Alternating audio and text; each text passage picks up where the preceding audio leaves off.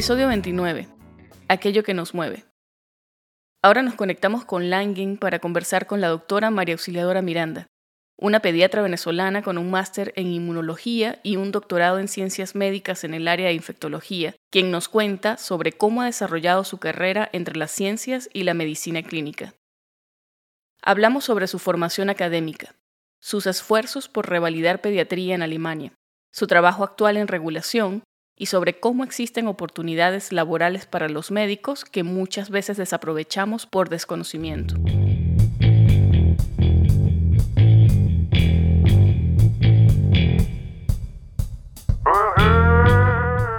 Estás escuchando Pluripotenciales, el podcast de la doctora Sheila Toro.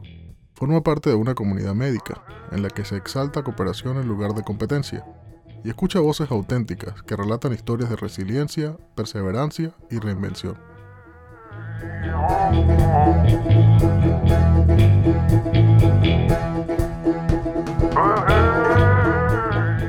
Buenos días, bienvenida a Pluripotenciales. Hola Sheila, muchísimas gracias por la invitación y bueno, por permitirme conectar con tu audiencia. Gracias de verdad por tomarte el tiempo de grabar con nosotros. Tú estás ahorita en Langen, ¿verdad? Eso es Alemania. Cierto, en Langen, sí. Eso es al sur de Alemania. ¿Qué tal es por allá? Bueno, mira, Langen es una ciudad muy pequeñita, tiene aproximadamente 36 mil habitantes, forma parte de, del sur de Alemania, estoy en el estado de Hessen. Y bueno, eh, tiene un par de institutos y, está cerca de Frankfurt, que digamos es lo que le da mayor movimiento y vida a la ciudad, pero no tiene, digamos, algo turístico eh, potente o atractivo que haga que las personas la visiten, ¿no? Eso hay que reconocerlo. Pero es una ciudad muy tranquila, tiene todo lo que necesitas y para desplazarte también es muy fácil.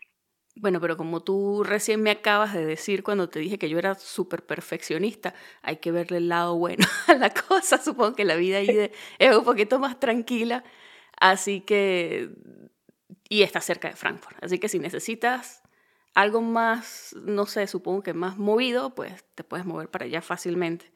Yo no sé si pasa también en Alemania, pero aquí hay muchas ciudades satélites. Yo, yo no conozco, nunca he estado en Alemania pero pasa mucho que alrededor de las ciudades grandes hay ciudades satélites en donde la gente vive porque, bueno, los costos son menores y deciden, no sé, necesitan una casa porque tienen una familia grande o qué sé yo, y se trasladan en metro, en metro, por Dios, el metro de Caracas, este, se, traslada, se traslada en tren y, y tranquilos, o sea, de hecho hacen menos tiempo que, que lo que hacía uno, por decir, en Mérida en una hora pico yendo de, de al hospital.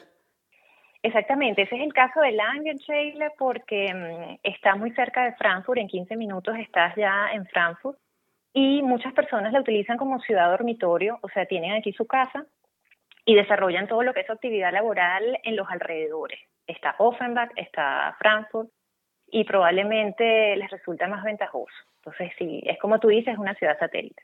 Mira, y entrando un poquito más en tema, cuando conversamos antes de grabar, tú me dijiste que tú siempre te has movido en ambas aguas y yo me estoy refiriendo a la ciencia y a la medicina clínica.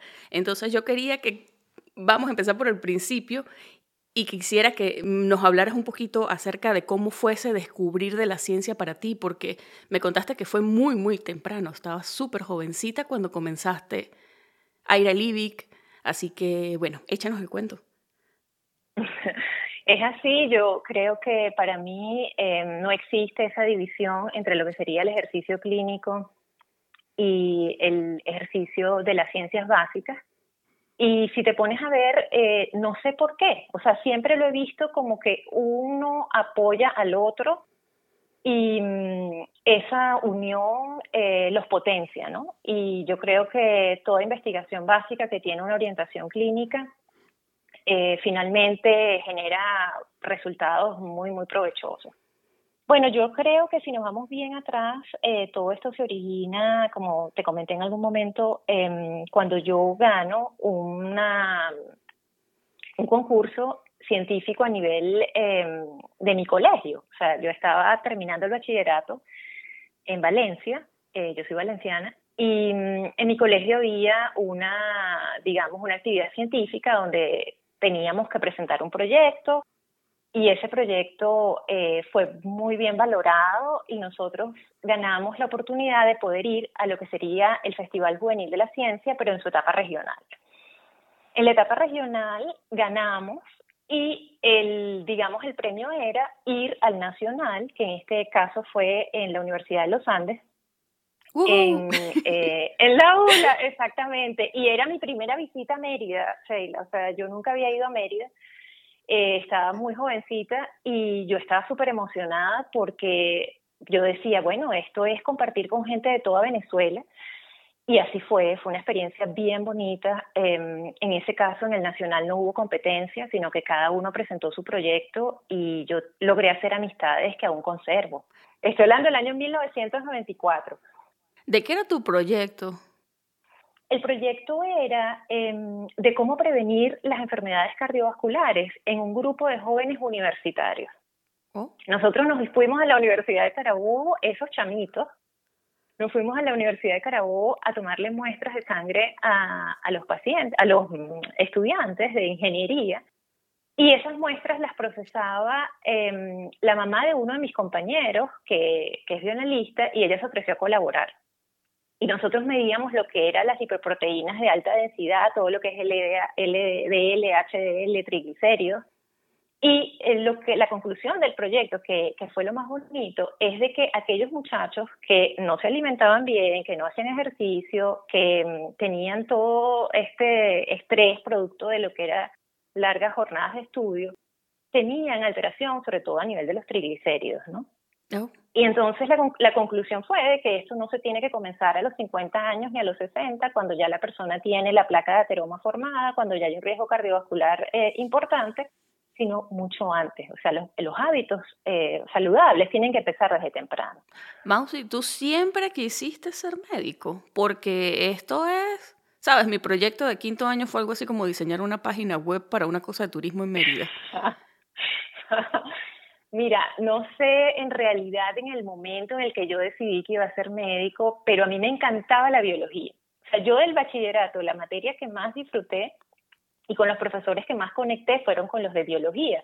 Y yo sabía que por ahí iban los tiros. O sea, yo decía, esto, esto a mí me llama poderosamente la atención y en, cuando estaba en quinto año y, y convidé a, digamos, a mis compañeros a que hiciéramos el proyecto, yo era con una motivación, pero bueno, al 100%. Yo decía, esto tiene que llegar a, puerto firme y esto lo vamos a sacar adelante. Así que el llegar al Nacional para mí, o sea, ese, ese Festival Juvenil eh, Nacional de la Ciencia lo organizaba SOBAC.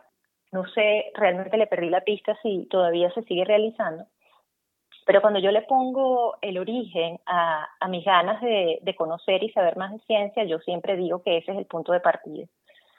Luego viene el IBIC, que, que fue una escuela súper importante y a la que le debo mucho.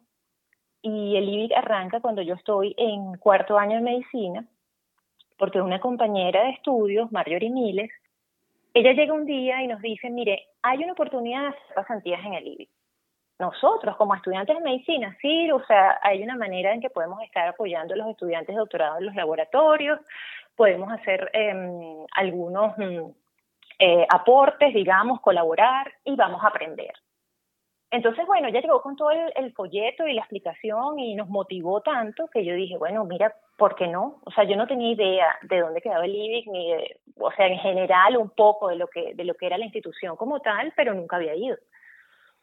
Total que bueno, este, fuimos un grupo de compañeros, estudiantes de medicina, em, visitamos el instituto y yo quedé realmente enamorada. O sea, lo que es Altos de Pipe, esa montaña es muy mágica y, y te crea un gancho realmente con, con lo que es la tranquilidad que tú necesitas para desarrollar ese tipo de actividad.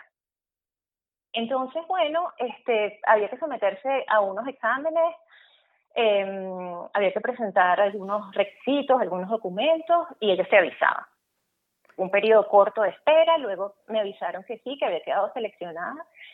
Y bueno, vino el hecho de empezar como estudiante asistente en el laboratorio de trombosis experimental en el Centro de Biofísica y Bioquímica. Y eso fue realmente importante. Tú ya estabas en la escuela de medicina, ¿verdad?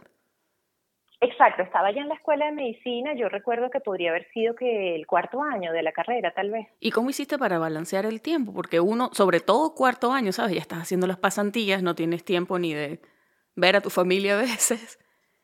Exacto.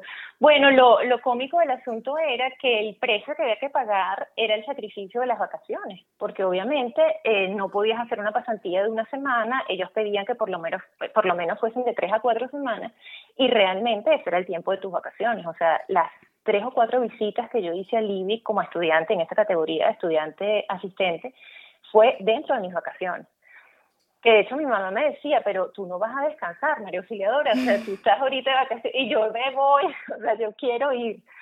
Y realmente, mira, la pasábamos bien, Sheila, o sea, no era únicamente el hecho de aprender y conocer de cerca lo que es el rigor científico, eh, sino que también hicimos amigos. Entonces era el reunirte con gente de la Universidad de los Andes, de la Universidad Centro Occidental, o sea, era, era de verdad un, un ambiente muy bonito y yo tengo hermosísimos recuerdos de esa época en la que, bueno, eh, yo no sabía nada. O sea, yo lo que hacía era ayudar al estudiante de maestría o de doctorado con cosas muy puntuales, pero no teníamos un conocimiento profundo de nada, o sea, simplemente estábamos, era curioseando. Bueno, pero es que tremendo chance, digo, comenzar a saber de ciencia en el IBIC, haciendo una pasantía con gente que ya está haciendo experimentos. Sí, y yo recuerdo que era también organizado este programa, que a nosotros hasta apoyo económico nos daban. Oh. O sea, era una cosa, realmente nos ubicaban en los dormitorios, nos decían cuánto tiempo este, podíamos estar, en, no pagábamos nada por la residencia, o sea, era una cosa de verdad para apoyar al estudiante que, que quería incursionar o por lo menos conocer de cerca lo que se hacía en el instituto. Oye, pero eso está y buenísimo. ese fue. Así comenzó todo. Así comenzó todo.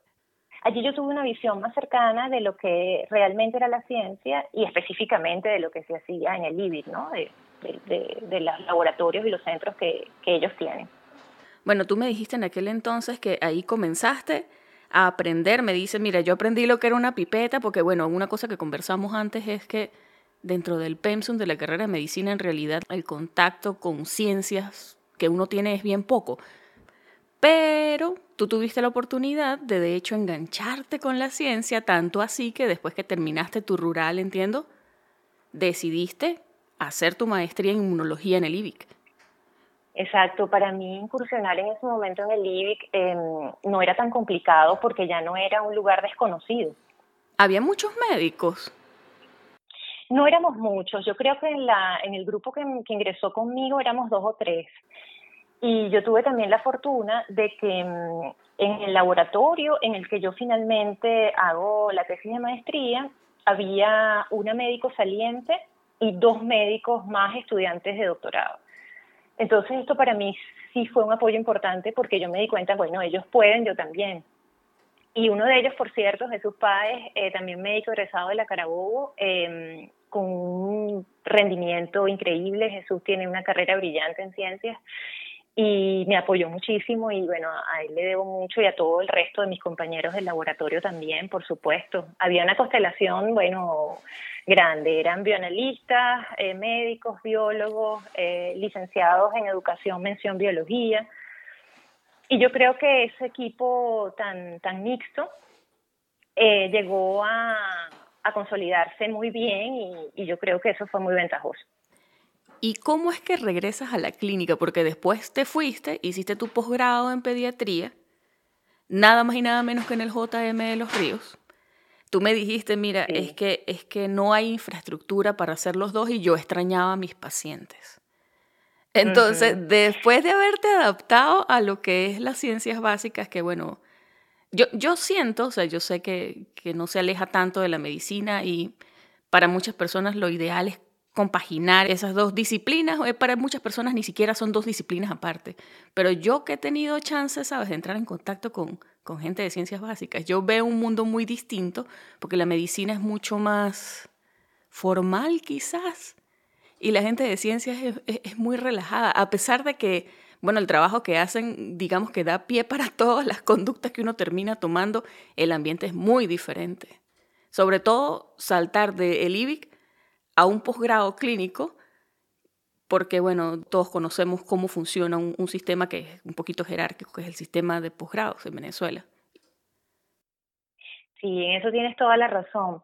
Yo creo que, bueno, allí influyeron varios factores. En primer lugar, este, el tiempo que yo tenía planificado para hacer la maestría era limitado y se fue extendiendo por todo lo que sabemos que es tan difícil en lo que es la compra de reactivos, en que un experimento pueda completarse, en que superes algunas fases que, que son difíciles y bueno, se, prolongó y yo digamos que me cuestioné mucho eh, si yo quería seguir en ese ritmo de esperar el anticuerpo, mira, no tenemos cómo, vamos a esperar, vamos a darle la vuelta al proyecto, porque es un trabajo muy, muy eh, cuesta arriba. Y en esa época eh, ya se estaban viendo, digamos, las dificultades, ¿no? Que, que ya se estaban pronunciando. Entonces, bueno, yo me cuestioné mucho porque yo dije, yo no creo que yo me dedique a la ciencia de por vida. Entonces, seguir dilatando el tiempo, seguir invirtiendo el tiempo aquí en algo que no va a ser mi carrera eh, profesional, digamos, para siempre, eh, no tenía como mucho sentido, más cuando había un piso de dificultades que ya, que ya yo también estaba sintiendo, ¿no? Entonces yo dije, bueno, yo creo que es el momento, extrañaba también un montón mis pacientes y yo digo, yo creo que es el momento de volver a la clínica. Eh, quien era mi tutor en ese momento, el doctor Ramón Montaño, lo entendió perfectamente. Él me dijo, Mausi, yo creo que em, aquí podríamos completar el proyecto si te decides quedar para el doctorado, pero es tu decisión y totalmente la, la acepto, tienes todo el derecho, tienes toda la razón y bueno, me deseo lo mejor me aventuré a, a, volver a la clínica y claro que fue un acto de paracaidismo. Al principio fue muy duro, o sea, pero paracaidismo con un paracaídas choreto, o sea, que no, que no, que no es que llegas suavecito, no, no, no, fue un impacto. Porque había sido mucho tiempo lejos, había sido como perderme una parte importante de la película y eh, explicarle a mis compañeros que esa era mi situación no era tan sencillo pero el LIBIC, pero ¿qué hace esto en el LIBIC? ¿Pero qué, de dónde viene? Pero, y además yo no era de Caracas, yo no era ni de la Central, ni de la, ni de la Vargas, ni de la Racetti, yo venía de la Carabobo. Y también hay como cierto celo, ¿no? Entonces, bueno, nada, ahí me tocó eh, andar, eh, Sheila. O sea, en la vida lo que hay que hacer es andar y eh, observar. Yo creo que eso es una de las recomendaciones que yo le doy a cualquier médico y a cualquier persona que tenga eh, la, la, la, intención de hacer un cambio profesional o de aventurarse en, en una nueva etapa en su carrera. Eh, hay que observar. Y en esa observación tú vas viendo, bueno, esto debe ser así, esto lo voy a hacer así, esto va ya dándome la idea de que va a funcionar si lo hago de esta manera. Y también tuve el apoyo incondicional de mis compañeros porque una vez que se dieron cuenta de que yo venía de un mundo de ciencia y que había estado un poco alejada de, de, del ambiente hospitalario, inmediatamente dijeron, no, aquí te ayudamos. Y eso fue muy rápido, o sea, el, el, el agarrarle el equilibrio a la bicicleta fue nada, fue muy, muy rápido. Y, y bueno, eh, la experiencia del JM fue impresionante porque es una escuela que me regaló una, una especialidad como lo es la pediatría y además me regaló hermanos de vida. Eh, yo en el JM descubrí eh, lo que es la solidaridad de profesional, ¿no? De tus colegas, porque ahí cerrábamos filas cuando un paciente se descompensaba y no había cómo tampoco superar la crisis porque volvemos al mismo tema, ¿no? El tema recursos. Y, y eso es algo que yo no he vuelto a sentir. O sea, ese cerrar filas, ese decir, tú no estás solo, yo te apoyo, yo te ayudo, esto lo resolvemos entre todos, es algo que, que sí, que, que lo aprendí gratamente en, en esas infinitas guardias en el hospital. Y, y, bueno, es un hospital que tiene todas las especialidades pediátricas a donde envían a todos los pacientes más complicados que te puedas imaginar y eh, esa es una situación que te estresa mucho porque te llegan todos esos pacientes tan complejos, pero que te enseñan mucho también. Entonces fue una escuela maravillosa. Sí, es que bueno, lo que dices acerca del apoyo del grupo, sabes, de los otros residentes, cerrar filas, eso es una cosa que no siempre se consigue. Yo creo que cuando una persona tiene, sabes, la, la fortuna de, de encontrar a su tribu en otros residentes, eso es, bueno, eso es algo que definitivamente tiene un impacto en el posgrado y hace que ese posgrado, en vez de ser un trabajo, sea tu segunda casa, porque bueno, a, fin de cuentas uno pasa más tiempo en el hospital que, que en su propia casa. Pero bueno, eventualmente te graduaste y llegó el momento de emigrar. ¿Por qué tomaste la decisión de irte de Venezuela? Bueno, nuevamente em, un cuestionamiento, ¿no?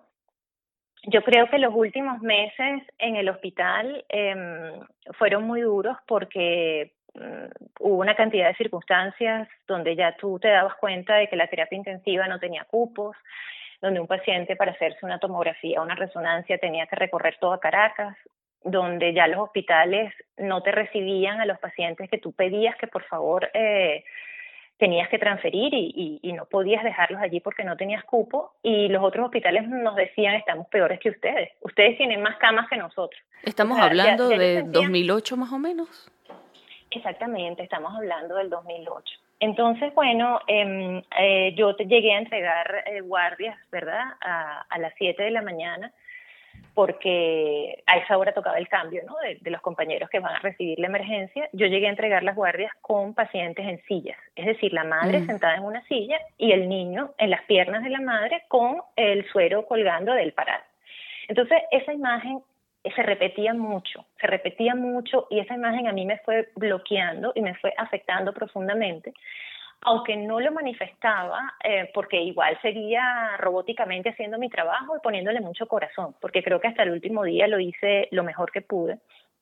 Me, me, me, me enfrentó a una realidad y, y esa realidad era, tú deseas prestar un servicio en estas condiciones, crees que realmente lo que has aprendido está ayudando a otro, a otro ser humano, en este caso tus pacientes, o em, es momento de, de salir. Además de que también ya yo sentía que, estábamos llegando a un techo donde no sé si veía la posibilidad de hacer una subespecialidad dentro de, la pediatría o seguir estudiando. Ya yo sentía que, ese techo era, era, era real. Entonces yo también quería seguir formándome y, y esas posibilidades en ese momento no estaban dadas. Entonces, bueno, hubo casualmente en esas semanas de, de, mi, de mi cuestionamiento una feria en el Hotel Eurobuilding de mm, universidades.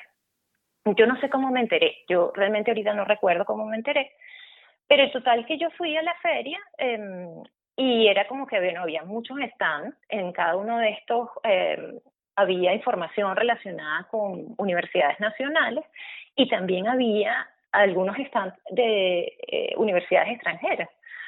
Total que bueno, yo eh, recorrí, eh, escuché una que otra charla, em, tomé los folletos informativos y entre esas universidades extranjeras eh, estaba una organización que es el DAD, que es una organización alemana, que es el, el Servicio de Intercambio Académico Alemán.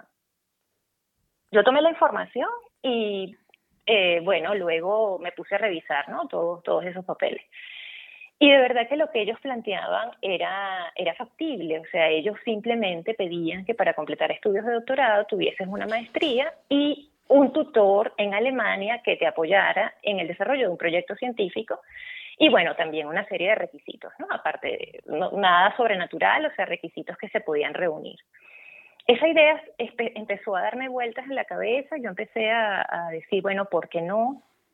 Claro, no tenía nada que ver con Alemania, no tengo familia aquí, amigos aquí, o sea, nada que ver con Alemania. No, no, no tenía bueno, pero ¿quién dijo miedo? Que era el alemán. No, no, y no tenía ni idea de lo difícil que era el alemán. O sea, en mi caso fue una ingenuidad total. y bueno, yo, yo tenía el papelito allí y la idea, digamos, en, en, en reposo. Yo creo, Sheila, que tiene que haber pasado unos días después de eso que mm, a mí se me ocurre abrir el correo de Libic, que yo no sé por qué, pasados ya varios años, yo no lo había cerrado, yo no había cerrado mi cuenta. Y cuando yo abro el correo, eh, hay un correo que envió uno de, los compañeros del instituto a la cuenta de estudiantes de Libic, ¿no? Por eso yo también lo recibí. Y en ese correo eh, postulaban una oferta para una posición a, un estudiante de doctorado. Era en un instituto de investigación en, Heidelberg, en Alemania, Y esta persona, esta investigadora, estaba dispuesta pues a apoyar a este estudiante de doctorado y eh, ahí estaba una dirección de correo electrónico, habían unos datos y ella pedía pues que, se le contactara si la persona estaba interesada.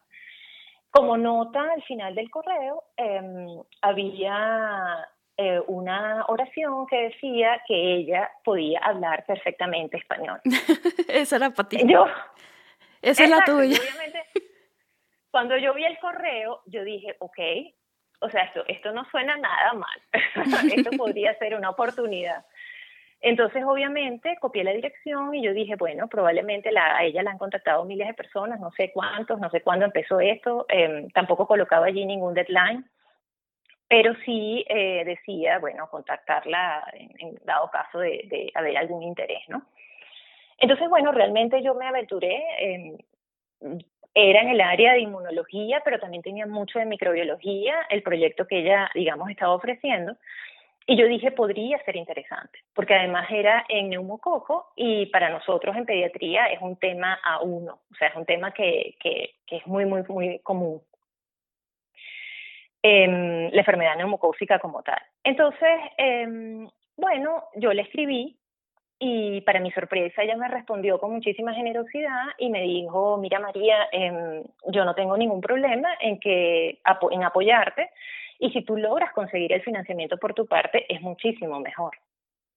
En el correo siguiente le comenté que había una oportunidad de, de financiamiento con el DADE, pero que obviamente era un concurso, que había que someterse a una evaluación y que para eso también necesitaba el apoyo de ella, que tenía que ir como que enviándome información del proyecto porque había que armar como una pequeña defensa uh -huh. a la hora de hacer la entrevista para, para concursar por la beca. Y bueno, ella estuvo de acuerdo y así fue. Ella empezó a enviarme información, yo a tratar de hacer preguntas por algunas dudas y así armamos como un pequeño resumen, por supuesto, algo muy, muy sencillo, porque es simplemente para mostrar un poco cuál era la idea general del proyecto. Entonces, bueno, eh, me, decidí por reunir todos los requisitos, por eh, eh, hacer, digamos, el envío de los documentos a, esta institución, al DAD. Y bueno, ellos finalmente recibieron toda la documentación y fijaron una fecha para la entrevista. Yo no recuerdo realmente cuánto tiempo pasó entre el momento en que yo entregué los papeles y, ellos me avisaron para la entrevista, probablemente un par de meses. Y el día de la entrevista eh, más o menos nos explicaban cómo, cómo era la estructura. O sea, había que eh, hacer como que una presentación personal, o sea, de cuál era la motivación que nos llevaba a nosotros a solicitar esa beca. Uh -huh. Y también una pequeña presentación de lo que sería el proyecto. Y había un comité allí mixto. Yo creo que personas del DAD, algunos eran de la Universidad Central de Venezuela, creo que de la Escuela de Biología. Y no recuerdo quién más, pero sí eran en total como unas ocho o nueve personas en un salón y bueno, tú tenías un tiempo estimado para, para hacer esa presentación y para responder las preguntas que ellos tuviesen también.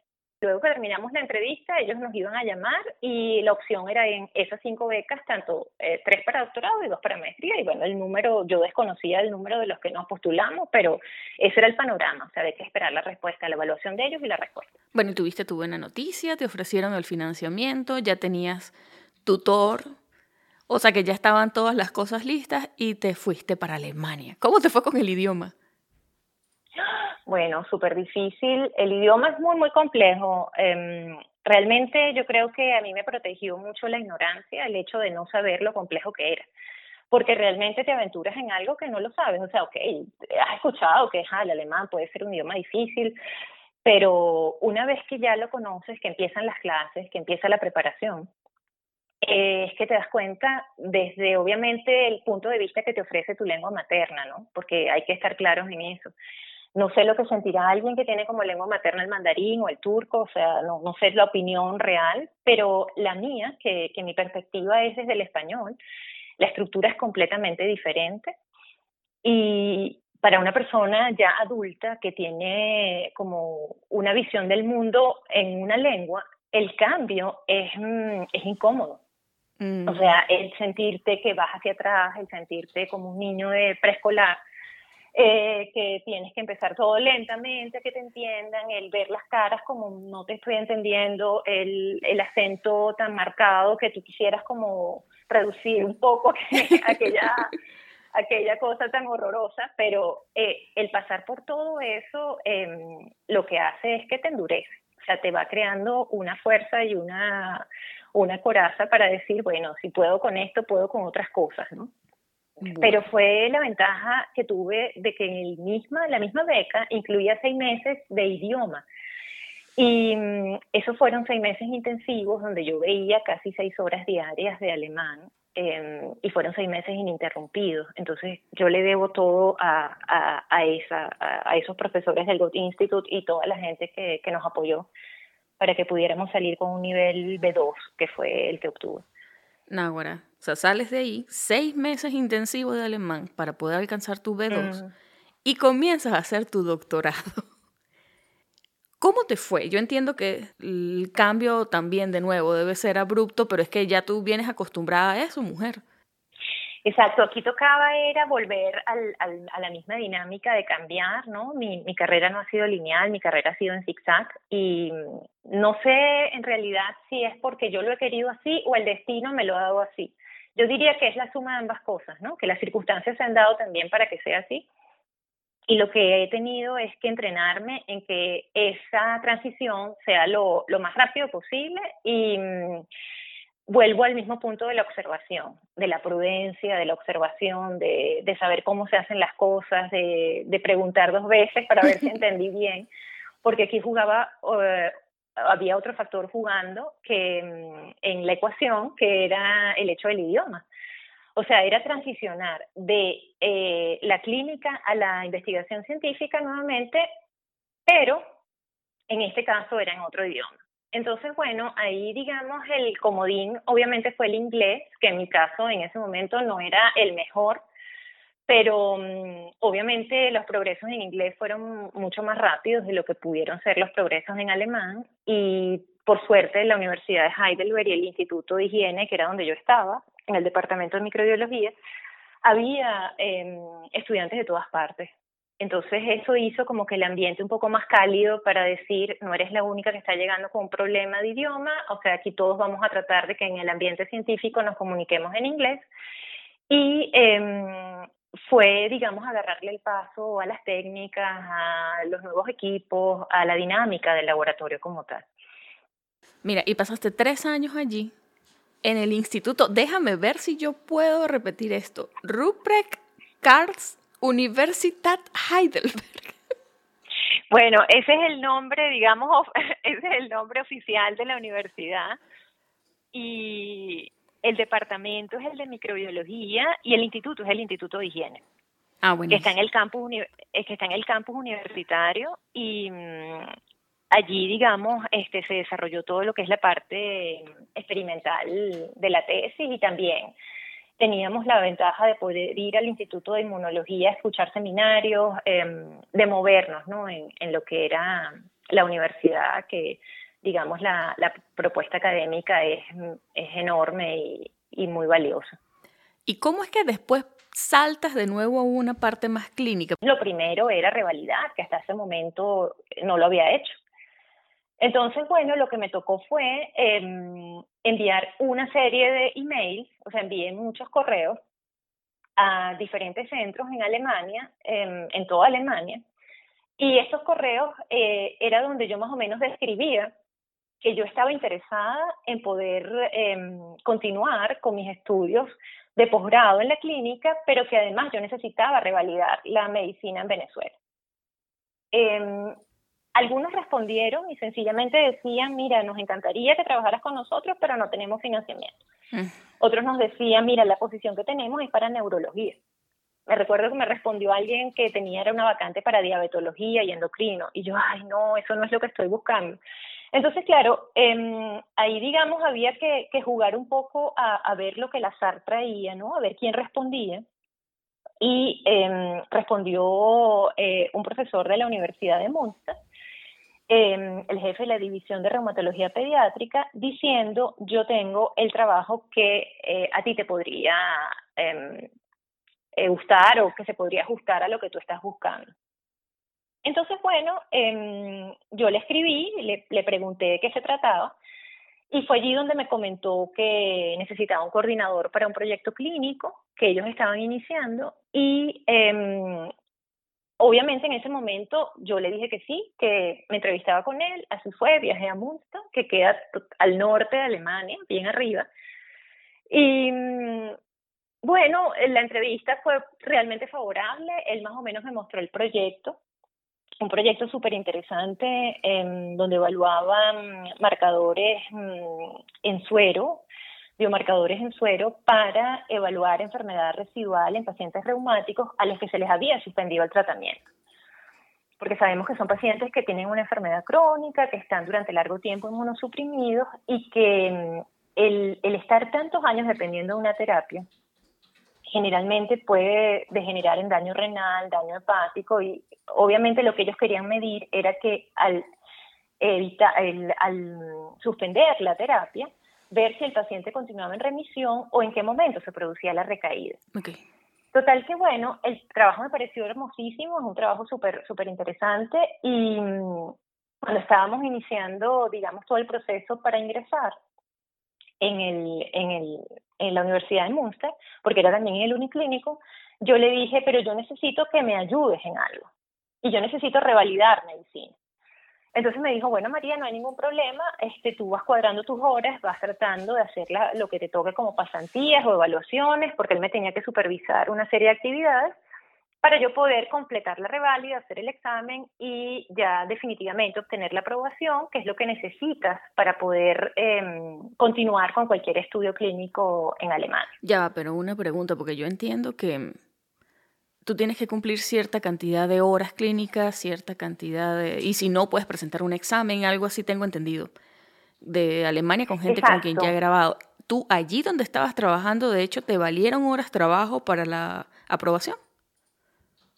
No, realmente lo que te hacían era de que, mm, porque tú necesitas antes de presentar el examen como una especie de, ay, yo olvidé el nombre de esa figura, pero es como una especie de permiso supervisado previo. Ok. Ese, ese permiso supervisado eh, lo va completando una persona que te está dando un cargo, que en ese momento era lo que, lo que él estaba haciendo, ¿no? Oh, okay. Y luego viene toda la fase de presentar el examen, de tú eh, obtener el certificado y ya, digamos, culminar esa etapa. Ahora, Mausi, yo quería preguntarte a ti, porque yo he grabado ya, mira, con gente que está en Alemania, esta es la cuarta, tú eres la cuarta persona con quien grabo. Y todos me han dicho, sin que ninguno se haya quedado por fuera, me dicen, mira, no conocemos ningún especialista que haya podido revalidar. Es súper difícil, no saben por qué. Eh, no sé si es algo de discrepancia del pensum. Nadie me ha sabido explicar por qué es difícil revalidar una especialidad en Alemania. ¿Tú puedes darnos luz? Sí, yo coincido con ellos. Em, yo soy también de su opinión y mm, eso es como que hay dos respuestas, ¿no? Hay un sí y un no, porque formalmente existe la figura de la revalida de la especialidad. De hecho, yo la pude hacer por el tiempo que yo eh, cumplí de pediatría en Venezuela. O sea, ellos me entregaron un documento que dice que yo, que yo revalidé y completé 36 meses de la especialización en pediatría. Pero ellos te dicen que muy bien, que eso está perfecto, pero que tú debes completar el tiempo mínimo que ellos eh, tienen establecido en el currículum, que en este caso son cinco años para pediatría general, ¿no? Que casi todas las especialidades eh, básicas duran cinco años. Entonces, este, claro, es así como, como una oferta difícil de entender porque eh, probablemente los requisitos a los que te someten y las rotaciones y la cantidad de procedimientos que debes completar eh, no se ajustan a dos años, sino que lo superan. Entonces, dependiendo, es como una, una cosa muy personal, o sea, dependiendo del tiempo que tú estés decidido a invertir en hacer esa reválida, en completar ese tiempo que, que te están diciendo que es restante, eh, depende mucho también del hospital en el que la vayas a hacer porque si tiene un gran volumen de pacientes, de seguro completas esos procedimientos muy rápido, pero si es un hospital pequeñito, eso se va a demorar mucho más. Entonces, este, yo diría que el consejo que siempre le doy a compañeros y amigos que me contactan, lo mejor es venirse sin la especialidad. porque no hay una reválida 100% absoluta que se, que se pueda hacer, digamos, en un proceso corto o incluso con un examen. No, la especialidad no, no se revalida. Bueno, o al menos estar claros en eso. Porque cuando conversamos tú me dijiste, mira, sí, me revalidaron un par de años, pero necesito un par de años más. Y, pero me piden una cantidad absurda de procedimientos que no voy a poder completar en ese par de años, así que se va a extender mucho más. Al menos supongo que puedes hacer el intento, pero tienes que estar claro que eso es una posibilidad, que quizás no sea el tiempo que te digan que va a durar. Exacto, y eso es algo que hasta cierto punto es como decidir si tú quieres asumir o no el riesgo, ¿no? Porque hay personas que realmente están solo centradas en eso o que ya tienen un cargo que les están ofreciendo en esa área y dicen, mira, yo hago toda la apuesta por esto. De hecho, la idea mía era tratar de hacerlo lo más breve posible porque yo no me quería dedicar a la pediatría general, yo quería regresar a la inmunología, que en este caso en Alemania está unida a dos especialidades muchas veces a reumatología o en otras ocasiones a hematología o hematoncología. Entonces, bueno, ya yo había incursionado en el mundo de la reumatología, yo dije, ¿por qué no? O sea, me gustó mucho, yo dije, me puedo seguir quedando por allí. Pero realmente cuando encontré esa Y y me di cuenta de que el panorama para la pediatría general era de verdad largo, o sea, o por lo menos yo no lo podía precisar. Yo creo que eso fue lo que a mí me produjo más eh, conflicto, que yo no podía precisar realmente cuánto tiempo iba a llegar, iba a tomar ese, esa, ese tiempo adicional. Entonces, no sé, yo soy como muy planificada y yo dije, no sé, creo que, que no es el momento. El no saber, yo creo que definitivamente es, es como el, el, mayor de los tol, pero yo quería preguntarte, porque tú de ahí diste otro giro a tu carrera y tú decidiste comenzar a trabajar en el sector público pero ya en algo distinto. Estás trabajando en este momento en un instituto que es, me lo describiste como si fuera el FDA, pero en vez de tener que ver con aprobación y regulación de todos, eh, sabes, dispositivos y drogas, es algo que tiene que ver solamente con biológicos, con vacunas, con anticuerpos. ¿Cómo conseguiste esa posición y cómo diste de nuevo ese cambio de trabajar en reumatología pediátrica, y bueno, en realidad no fue tanto cambio, simplemente saltaste una industria y saltaste a un cargo mucho más administrativo, entiendo. Exacto, sí, así fue. Em, bueno, yo creo que también em, la coincidencia en ese momento de, conflicto, de yo decir, no, yo creo que esto, esto hay que invertir muchísimo esfuerzo, energía y tiempo en, en, en terminarlo de la exigencia de la pediatría me llevó a replantearme el hecho de que tal vez se podía hacer alguna otra cosa, ¿no? Eh, ya de todas formas la aprobación estaba hecha, en cualquier momento que yo quisiera volver a, retomar la pediatría, bueno, se iba a hacer, pero en ese instante eh, yo me enteré de, una de esa posición en el Paul Ehrlich y mm, no me pareció tan descabellado porque era en el departamento de microbiología, eh, era especialmente en la parte de vacunas, y digamos que eso también tiene muchísima relación con la pediatría. Sin embargo, yo no tenía experiencia en regulación, eh, yo eh, estaba realmente empezando desde cero en esa área, nosotros en el currículum médico tampoco en la carrera nos explican mucho cómo funciona eso. Eh, sí tenía claro que el Instituto Polerlich, em, eh, que es un instituto federal, se encarga, como tú bien lo dijiste, de esas funciones regulatorias que, que tiene, por ejemplo, el FDA y que todos los países eh, deben tener un instituto que regule y evalúe la autorización de medicamentos. En el caso de Alemania es un poco atípico porque hay dos institutos, o sea, hay un instituto que se encarga de todo el grueso de medicamentos y el Instituto Polerlis se encarga de hemoderivados, anticuerpos monoclonales, alergenos y vacunas. Entonces, bueno, este digamos que asumí el riesgo de enviar los papeles, de postularme. Eh, llegó el proceso de selección, fue una entrevista, y mm, yo creo que yo en primera instancia no era la primera candidata, eh, y lo que supe era de que la persona que estaba como que en el primer lugar em, eh, había tomado la decisión de no aceptar el cargo por X razón, y entonces digamos que yo subí a lo que podría ser eh, esa primera opción y bueno, me citaron a la entrevista. Y la entrevista fue realmente intimidante. No, bueno. Porque estamos sí. Estamos hablando de un instituto, bueno, de, de, muchísimo prestigio, estamos hablando de, de, un salón enorme, de mucha gente allí experta en muchas cosas. Y mm, obviamente una entrevista fue en alemán, una parte en inglés, pero eh, sí, o sea, me di cuenta de que realmente era un cambio drástico, ¿no? Y bueno, en el Polerlis estoy desde enero del 2017 la noticia buena fue que ellos me dieron la posición eh, y por supuesto, como siempre, con una fase de entrenamiento, conté con el apoyo de compañeros, gente que tenía muchos años en el área de asesoría clínica, que es lo que empecé a hacer. Eh, y en paralelo yo llevaba eh, algo que también era totalmente nuevo para mí y que realmente es muy fascinante y se ha convertido en, en el grueso de mi trabajo también actualmente, que es el llevar los reportes de escasez. Es decir, cuando la industria farmacéutica reporta que hay una vacuna que no estará disponible, eh, ellos deben, están en la obligación, eh, digamos, de comunicarlo eh, y nosotros tenemos que tomar ciertas medidas. Obviamente, publicarlo en la página web para informarle a la población de que ese es el problema que está ocurriendo y hay todo un protocolo y un concepto alrededor de lo que es la notificación de, de, de la escasez de un producto. Y digamos que yo soy la que lo coordino.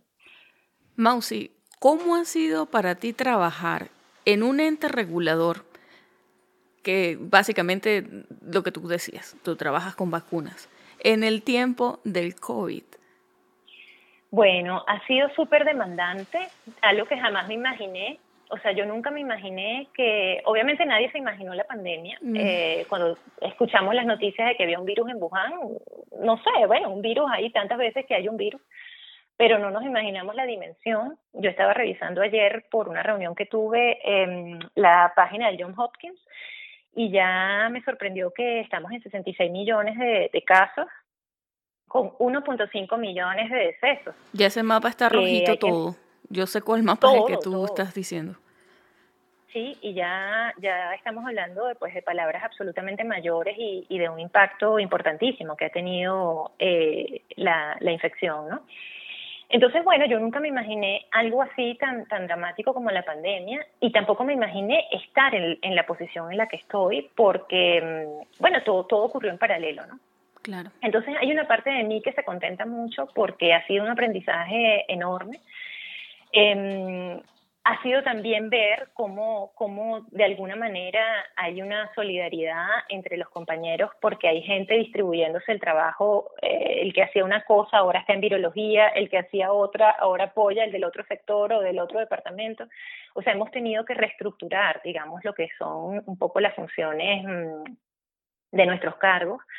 Eh, se ha contratado personal, se ha tratado de reforzar las áreas críticas, hay comités de emergencia, o sea, estamos eh, en, disponibilidad, hacemos una guardia cada tres meses, o sea, eh, hay todo, todo un organigrama y una estructura, porque bueno, Alemania es un país muy estructurado, y dentro de lo que ha implicado el caos de la pandemia, ellos han logrado eh, sacar a flote un sistema de emergencia que está activo y que está funcionando. Eh, yo estaba hasta enero en las asesorías eh, clínicas de las, mm, del área de bacteriología, de las vacunas bacteriológicas, y a partir de enero empecé a trabajar en farmacovigilancia. Entonces yo no estoy directamente involucrada con lo que sería la licencia de la vacuna. Voy a estar involucrada en, en todo lo que sería la revisión de la parte de reacciones adversas, porque eso es lo que le toca fuertemente a la parte de farmacovigilancia. Y obviamente estoy muy, muy implicada y, trabajando al 100% con la parte de escasez de vacunas porque sabemos que eh, el problema de la pandemia ha impactado la producción de todas las otras líneas de vacunas que se tiene que necesitar regularmente. O sea, que, que no podemos decir, no, bueno, no vacunamos sarampión porque hay COVID. O sea, hay que seguir con todo. Hay, hay que continuar con, con las líneas de producción y además continuar con lo que son las evaluaciones eh, consecutivas que nosotros estamos haciendo de las vacunas. Entonces, bueno, ha sido de verdad bien demandante. Em, yo te comentaba que a principios de, de, mayo, entre abril y mayo, cuando yo veía a la gente haciendo yoga en, internet y en las redes, yo decía, Dios mío, pero ¿cuándo llegará ese momento de introspección que todos están viviendo con la pandemia? Que yo no he dejado de trabajar O sea, ese momento de introspección llegó mucho después. O sea, yo estuve activa trabajando durante los primeros meses y, y bueno, ha, ha tenido eso, ha tenido, digamos, un impacto positivo porque me ha tocado aprender mucho, pero ha sido, sí, muy demandante. Vamos, y una pregunta un poco quizás básica, pero ¿cómo, ¿cómo está la gente en Alemania preparándose para una vacuna? ¿Cómo ves tú a la gente pensando en, en recepción, se le quieren colocar o no colocar? Yo lo digo así porque yo estoy en medio de, de un meollo político, sociocultural, mediático. Bueno, tú sabes cómo son las cosas acá. Y, y hay gente que, que, de plano no quiere porque, bueno, uno, supongo que no sienten confianza porque la, el proceso no ha sido el regular, o sea, ha sido mucho más acelerado. Entonces hay gente que está un poco escéptica con respecto a, qué tal vaya a ser la vacuna, voy a presentar efectos adversos o no. Está la gente que, bueno, que simplemente no le gustan las vacunas, que son los anti-vaxxers, y ahorita están empezando a agarrar fuerza. Fuerza me refiero a nivel de medios de opinión.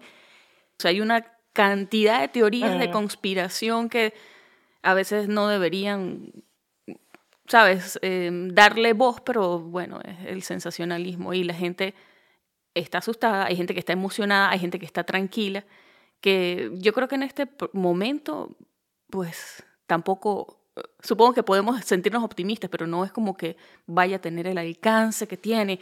Entonces yo quiero preguntarte a ti que de hecho trabajas con eso, acerca de el proceso para aprobar una vacuna, más o menos así a grosso modo, y cómo lo está recibiendo la gente en Alemania. Exacto. Bueno, la gente está aquí también un poco escéptica, eh, Sheila. Yo creo que, eh, irónicamente, el principal problema es que tenemos muchísimos candidatos de vacunas y a pesar de que eso debería alegrarnos porque hay muchísimas posibilidades, también eso nos crea mucha confusión, porque entonces la gente dice, pero es la de esta firma, ¿no? La de aquella compañía farmacéutica, pero esta no es el ARN, pero esto no se integra, pero aquello... O sea, hay mm. tanta información que además ha explotado a nivel de los medios de comunicación y, y de las redes sociales, que es a lo que la gente mayormente tiene acceso, que yo creo que de ahí parte la confusión, de que el abanico de posibilidades es muy amplio y no se traslada exactamente un producto al otro. O sea, hay productos que son dramáticamente diferentes y hay que saber cuáles son las ventajas y las desventajas de esos productos diferentes, ¿no?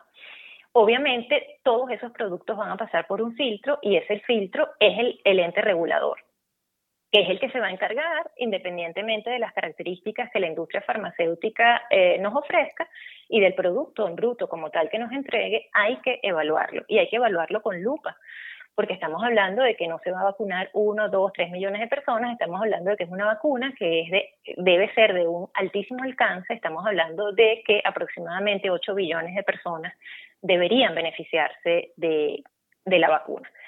Entonces, bueno, partiendo de ese punto, ¿no? De que sí, ese factor miedo yo también lo siento acá, ese factor eh, confusión está muy presente, eh, eso es cierto. Y en lo que tú me preguntabas en relación a, las fases de, necesarias para la aprobación de una vacuna, eh, yo creo que el mayor desafío es que uno no puede olvidar de que mm, la introducción de una nueva vacuna puede tomar entre 10 y 15 años. Entonces, imagínate lo que ha sido llevar ese proceso tan largo, tan minucioso, tan complejo, a máximo dos años. O sea, eso ha sido como un acordeón que tú de golpe cierres o sea, eso es, eh, eh, es muy, muy drástico. Y eso eh, me estoy refiriendo a que no estamos hablando de un producto biológico que es sencillo, estamos hablando de un producto biológico que es complejo, donde em, por la dimensión de las personas que deben ser vacunadas, ¿no? por el alcance, no puedes eh, obviar que se necesitan alianzas y colaboraciones internacionales muy poderosas, sobre todo para ayudar a aquellos países más vulnerables o con un menor desarrollo tecnológico o económico. No podemos olvidar las implicaciones éticas que están involucradas en eso. Y por supuesto que eh, todo lo que son las, las potenciales eh, limitaciones y desafíos que cada región en particular tendrá, de las que ahora no puedo hablar porque eso será variable ¿no? en cada región. Yo creo que em, es un desafío, obviamente es un reto y se están haciendo todos esos esfuerzos, eh, digamos, tratando de conservar eh, la evaluación rigurosa para garantizar la calidad del producto. Cuando el producto ya supera la fase preclínica, pasa a la primera fase, que es la fase de, para medir la seguridad, que es cuando solo un pequeño grupo de personas son vacunadas y tú dices, bueno, el producto es seguro. Eh, pasas luego a la fase 2, ¿verdad? De, ensayos clínicos, donde en este caso ya requieres eh, la vacunación de cientos de personas y en esta fase 2 tú vas es a sencillamente hacer un, eh, una evaluación o un examen de una seguridad expandida. Es decir, tú vas como que a ajustar la dosis que realmente produce el efecto que estás necesitando. Puedes ver también un poquito de efecto inmunogénico en la vacuna y con esa dosis ajustada es que tú te vas a la fase 3. Y en la fase 3 ya estamos hablando de que necesitas vacunar a miles de personas, eh, normalmente más de 30 mil personas, y son esos ensayos, ensayos eh, fase 3 los que te dicen si la vacuna es efectiva. Entonces, claro, esos son los resultados que estamos esperando eh, para poder hacer las decisiones y obviamente eh, los resultados de todos los ensayos anteriores y de la fase preclínica también deben ser revisados. Pero, pero sí, el ensayo de fase 3 lo que te va a decir es que hay una reducción en la tasa de incidencia de la enfermedad de aquellos pacientes o de aquellos eh, individuos que recibieron la vacuna en comparación con el grupo que recibió placebo. Entonces, si esa tasa realmente em, se reduce, eh, tú estableces que hay una eficacia de la vacuna. Y, bueno, esos son todos esos estándares que ya han sido establecidos y, que todas las compañías farmacéuticas están cumpliendo, ¿no? Rigurosamente que cada uno de los ensayos em, se realiza de la forma mm, más transparente posible y cumpliendo todos los requisitos. Mira, hay una pregunta, porque yo de esto no sé absolutamente nada, como te habrás imaginado. Cuando la compañía comienza los ensayos, o sea, desde fase 1 hasta fase 3, ¿ellos tienen que notificar al ente regulador mientras lo están haciendo o notifican cuando ya tienen resultados por allá fase 3? No, ellos deben notificar em, y esas notificaciones se hacen muy tempranas. De hecho, cuando tú revisas ahorita los datos em, de las vacunas que son candidatos, em, hay aproximadamente 200, Sheila, pero de esas, 30 ya, eh, esto creo que lo leí hace poco, eh, tiene que haber sido como un paper de octubre. O sea, 30 ya están en ensayos clínicos y de esas 30 que están en ensayos clínicos, 8, que son las que llevan la, digamos, delantera, a mediados de mayo comenzaron lo que es eh, la fase 1. Entonces, eh, esto lo que nos indica es que todo ha corrido realmente muy rápido. Y mm, para ellos iniciar esa fase 1, que fue a mediados de mayo, ellos tuvieron que hacer una em, emisión de, lo que iba a ser el ensayo clínico eh, en cada uno de los estados o de los países donde, donde iban a tener que reclutar eh, personas. Entonces sí, ellos tienen que notificar desde muy temprano cada uno de los movimientos que hagan. Y es el ente regulador, en este caso ustedes, quien se encarga de hacer el, post-marketing surveillance, el, no sé cómo se llama eso, la vigilancia que hay que hacer después que se comienza a comercializar. ¿La hacen ustedes o la hace la compañía farmacéutica? Que eso viene siendo la fase 4. Exacto, es exactamente esa la fase 4 y es una fase también súper importante porque a pesar de que el producto ha pasado todas esas revisiones y que ya, digamos, estamos convencidos de que es mm, seguro y efectivo, eh, el problema es que pudieran enmascararse algunas reacciones adversas en lo que fueron los ensayos clínicos, porque estamos hablando de miles de personas, pero no millones de personas.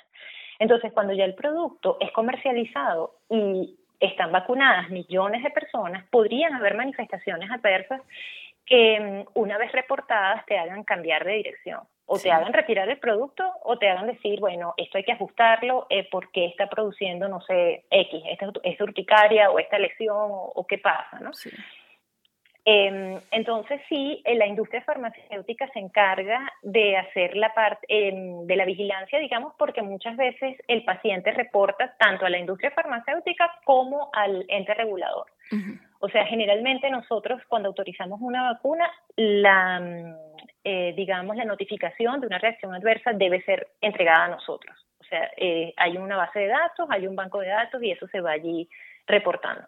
Vamos, y ya que estamos hablando de todo esto, nosotros conversamos también acerca de las oportunidades que hay para médicos que no han revalidado aún en la industria farmacéutica. Entonces yo quería que tú nos hablaras un poquito más de eso, porque es un trabajo que debe ser satisfactorio por lo que tú haces, por el nivel y el alcance de lo que estás haciendo y no requiere, eh, porque no todo el mundo tiene la posibilidad de ir a través de un proceso de reválida, de presentar exámenes, de completar estas horas, eh, de completar cientos de procedimientos. Entonces, háblanos un poquito acerca de eso. Sí, es una opción y mm, yo diría que es una opción eh, muy posible porque mm, realmente el, el, hecho de no tener la reválida del título, en este caso, eh, bueno, nosotras como venezolanas, de nuestro título eh, venezolano, en Alemania no es una limitante. Yo de hecho pensaba que sí, pero yo me enteré hace poco de que no es el caso. O sea, estamos hablando, la reválida estamos hablando de la aprobación. Exacto, de que tú no revalidaste medicina, no obtuviste la aprobación y entonces, ok, no tienes acceso a la parte clínica, de pronto has hecho algo muy pequeño de investigación, tienes una maestría y quisieras postularte a la parte mm, de, de, la industria farmacéutica o a un ente regulatorio que lo hay en todos los países del mundo como en el que yo trabajo es posible. Obviamente el factor que ahí em, funciona como un plus es el hecho de que si tienes algún tipo de, experiencia en investigación científica y si tienes un doctorado eh, es muchísimo mejor, porque para hacer las asesorías sí necesitas como que tener la, la capacidad de discriminar de decir, bueno, este producto está yendo por un proceso de desarrollo que no es lo más conveniente o incluso dar algún tipo de consejo o, mm, o sugerencias. Entonces, claro, eh, para un médico que no tiene ningún tipo de formación científica es un poquito más cuesta arriba, pero hay tantas áreas, hay tantas áreas de trabajo que probablemente alguna se pueda ajustar. O si por lo menos eh, ya tiene un doctorado o tiene una maestría, eh, sería más fácil desenvolverse en ese medio. No, bueno, pero hay muchos muchachos, sobre todo en los últimos años, que saliendo de Venezuela y buscando oportunidades, han hecho maestrías. Hay muchísima gente que está en eso porque, bueno, esa fue, digamos, la puerta de salida.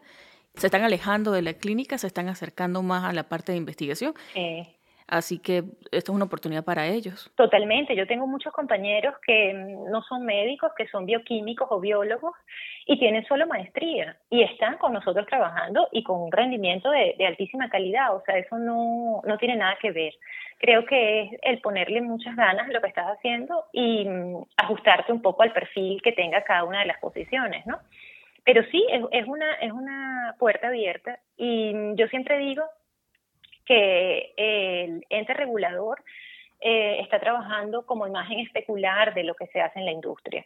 Porque digamos que, por ejemplo, para la evaluación de los lotes de vacunas, porque nosotros tenemos que evaluar eh, que la calidad eh, de, la calidad de ese producto para poder liberarlo y comercializarlo, se hace en paralelo con la industria.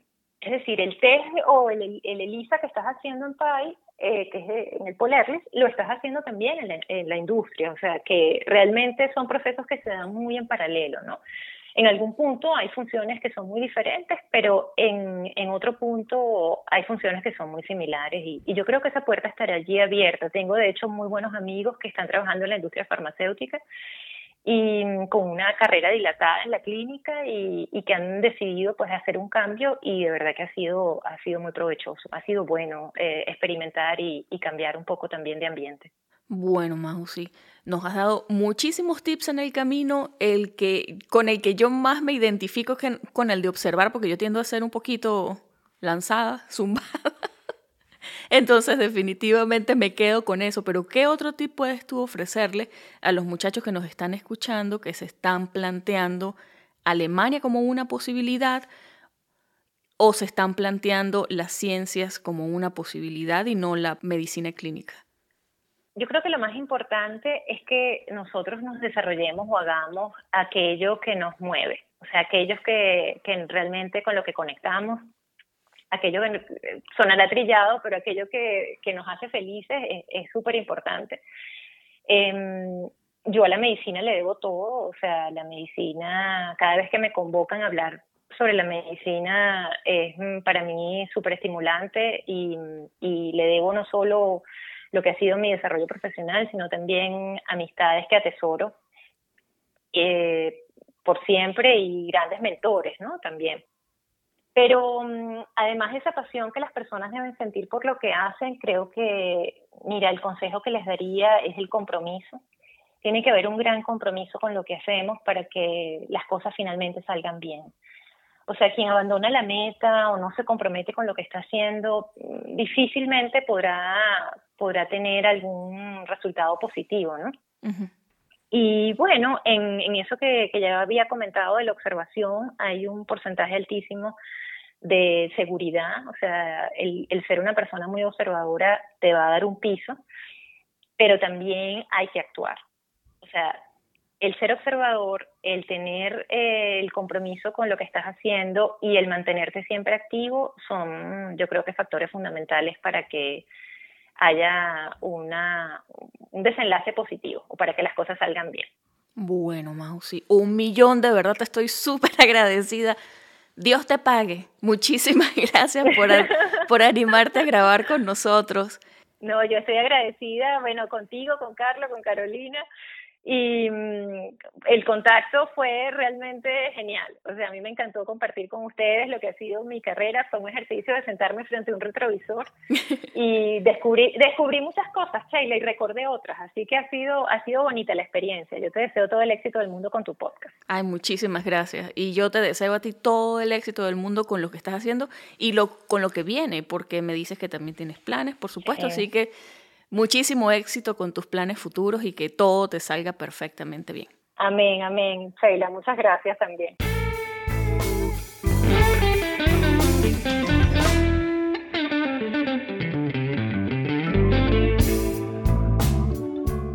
Esta fue la conversación que sostuve con la doctora María Auxiliadora Miranda desde Langen, en Alemania.